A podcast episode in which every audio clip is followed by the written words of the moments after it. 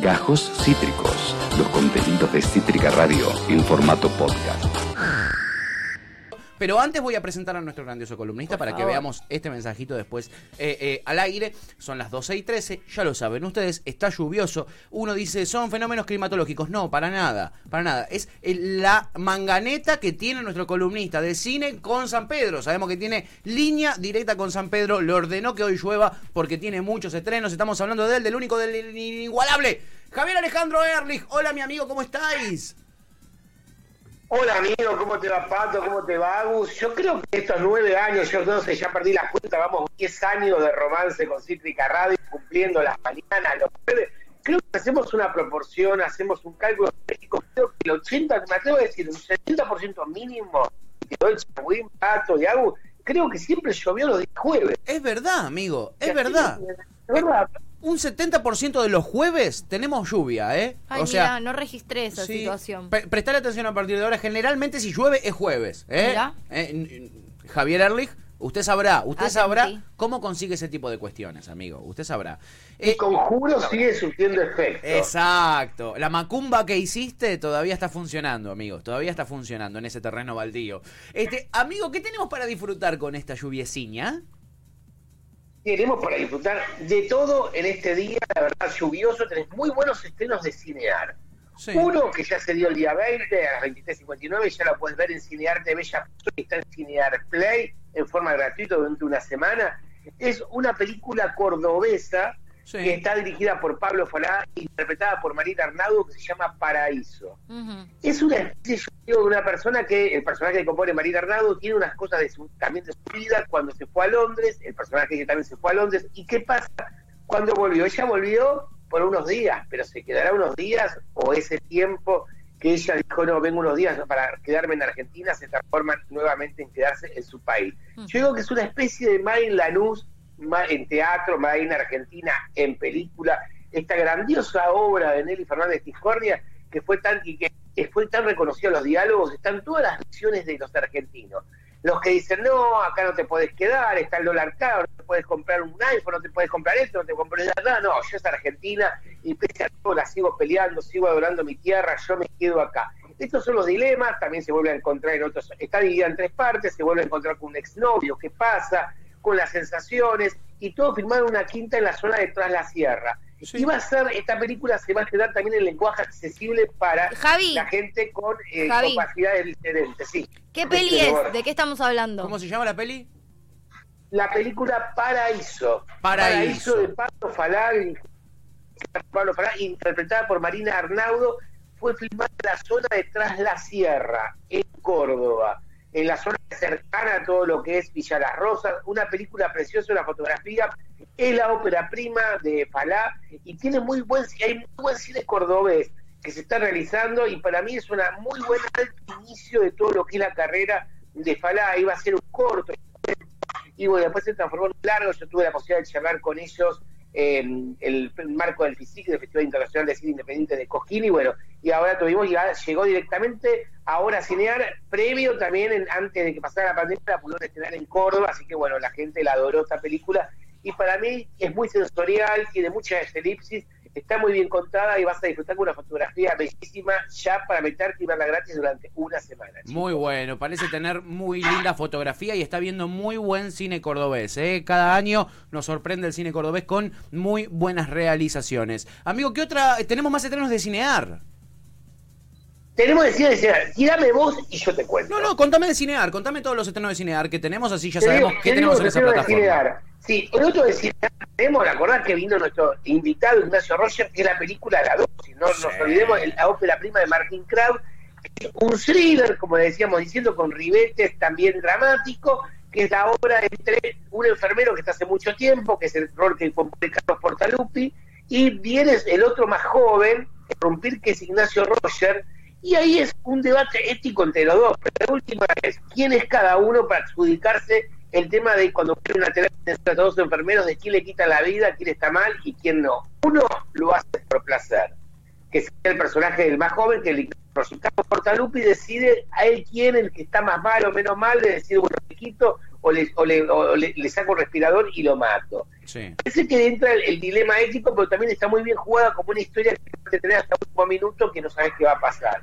Me encantó, para mí una de las películas también del año. Hoy viene una también de mi top 5, que ahora te voy a contar, pero bueno, te voy al otro estreno de la semana de cine. Esta película te la garantizamos. Mirá, la Portalupi para mí si hubiera un Oscar se gana el Oscar acá. Él siempre está bien en todas. Ignacio Roger Preciso, esa mirada diabólica también Sí. precisa, minuciosa, muy bien compuesto. Ignacio, mira, yo tenía mis ciertos reparos a veces con Ignacio, lo vi desde más chico haciendo otros papeles y no me terminaba de cerrar. Acá me parece que hubo un crecimiento increíble de rol chico. Y bueno, Lorena Vega, que está en el papel de enfermera, un personaje medio que deslumbra y descolla el teatro, en de lo que haga esta chica, Lorena Vega, lo hace extraordinario, chicos. Qué bueno, qué bueno, ¿eh? Pinta muy bien la dosis y tiene muy buenas críticas también para, para Ignacio, como bien vos decís, amigo. Eh. ¿Qué más tenemos de cinear?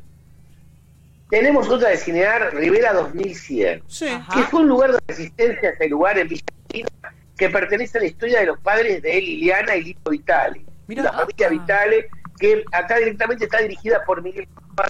Eh, él tuvo mucha relación con ellos, con esta pareja de músicos que no se ha dado tanto, y fue un- eh, Don Vitale y Esther Soto, son los padres de los Vitale, y en su casa era una resistencia durante la dictadura a seguir creando, a seguir haciendo proyectos cooperativos. Por ejemplo, ahí tenían un, fichero que era querido para por productores internacionales, porque ellos hacían recitales. De ahí tenemos el primer germen del disco, el sui generis, de lo que fue el, primero de los redonditos de Ricota. Mirá. Para que te des una idea. Y ellos hacían pensar en la época de la dictadura y llenaban el Teatro Santa Marina con- mandando directamente a todo lo que eran por correo sus afiliados y que aportaban también para producir discos. Antes de que esté el disco ponían la tarasca, la platita, para que pueda hacer y tener el disco cuando saliera. Para mí fue increíble la labor que hicieron y bueno, ellos hicieron, fueron el creador de Mía, los músicos independientes asociados. Vamos a tener hablando al Flaco Espineta y bueno, y compartiendo estos recuerdos, porque esa casa de Villa Irina están los que todavía aún viven y se encontraron. Los padres, ninguno de los dos vive, pero bueno, a través de estos recuerdos que están impregnados en la casa y este lugar de resistencia colectiva, resistencia artística, me parece bellísimo documental de Miguel Coan que hizo El Princesito, él es psicólogo social, recordemos el realizador, el de Café Los Maestros, Sí. la verdad que el de Salinas Grandes, es un documental bellísimo para ver cosas que amo el cine documental, pero la verdad es de un nivel, ese piano eh, también fue también el inventor, el padre de Don Vitale de un método pedagógico distinto y del piano el, el grillete, ese el piano que era desmontable y vos lo podías volver a armar. Mirá, lo inventó él. Muy Un invento- grosso. Un invento argentino.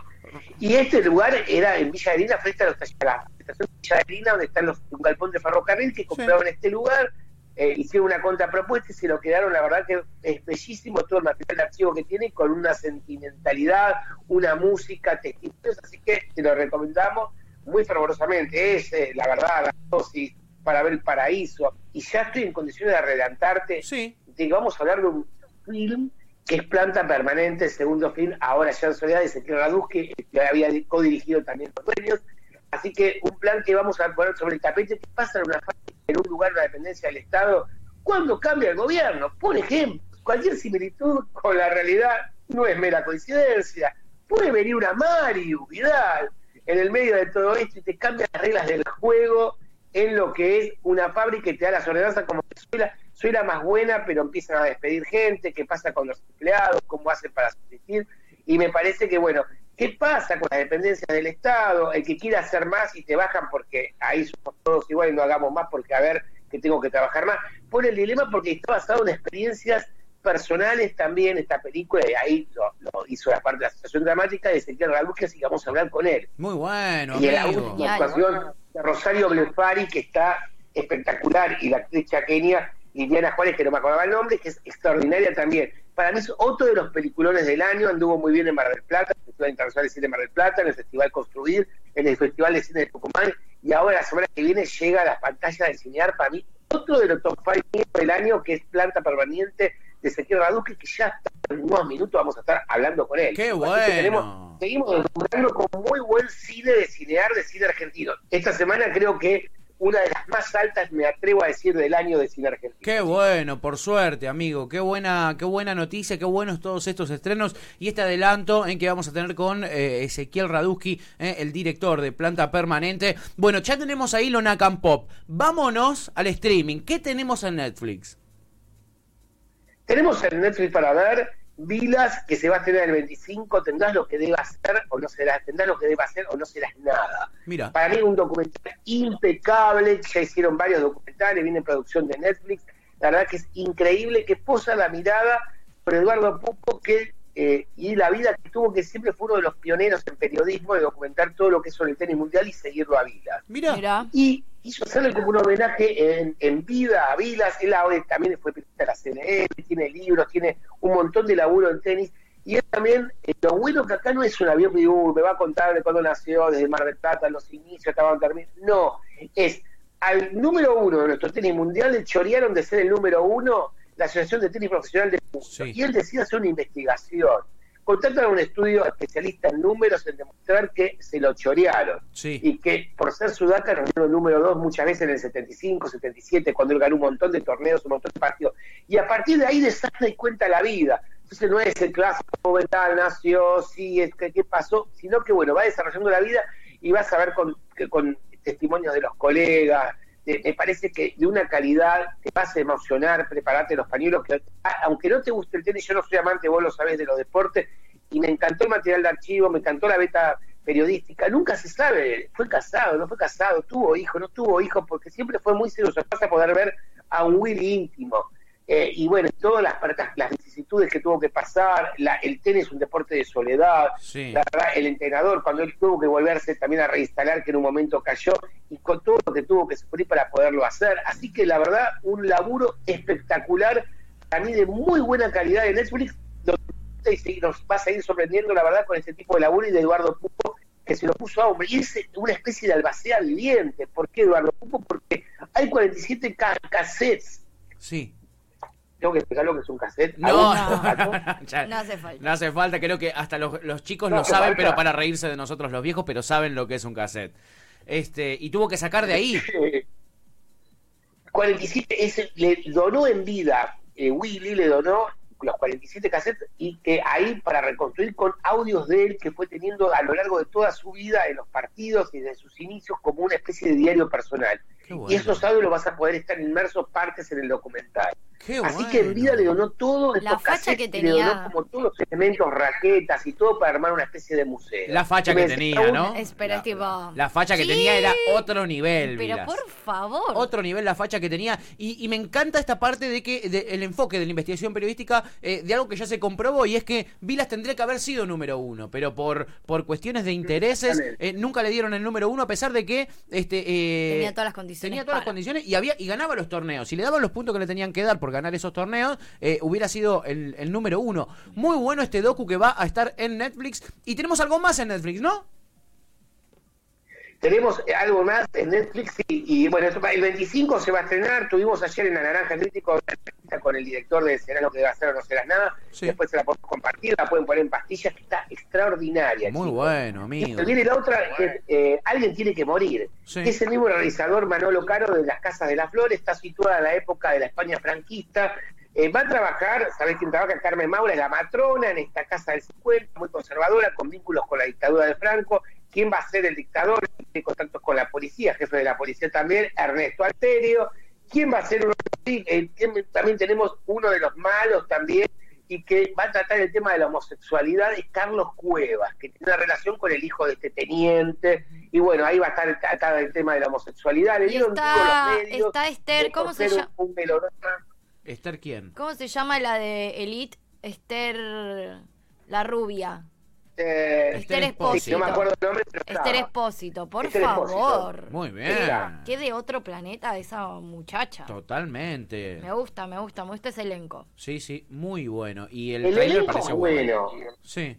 La Maura, Carmen Maura como la matrona, Carlos Cueva, el chico de Merlí, protagonista, Sí. uno de los protagonistas de Merlí. Lo que pasa es que las redes la mataron. Como época bárbaro. Acá vimos los primeros tres capítulos. Sí. Eh, esa familia que no acepta la homosexualidad, el tema para mí está como un culebrón, está bien contado. Si la comparás con la casa de las flores, la gente que está comparando, yo te digo que no la vi, la está matando.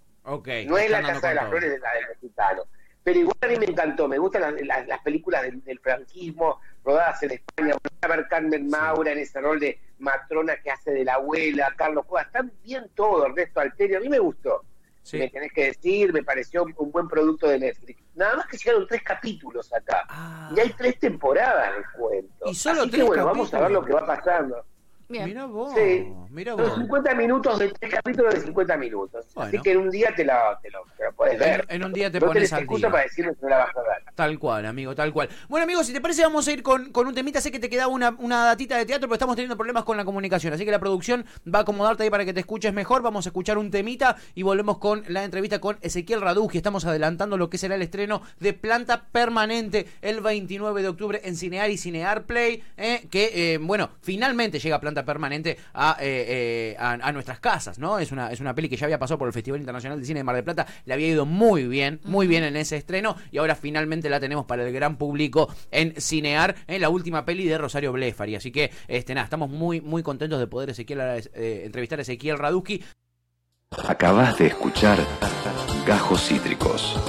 Encontrá los contenidos de Cítrica Radio en formato podcast en Spotify, YouTube o en nuestra página web.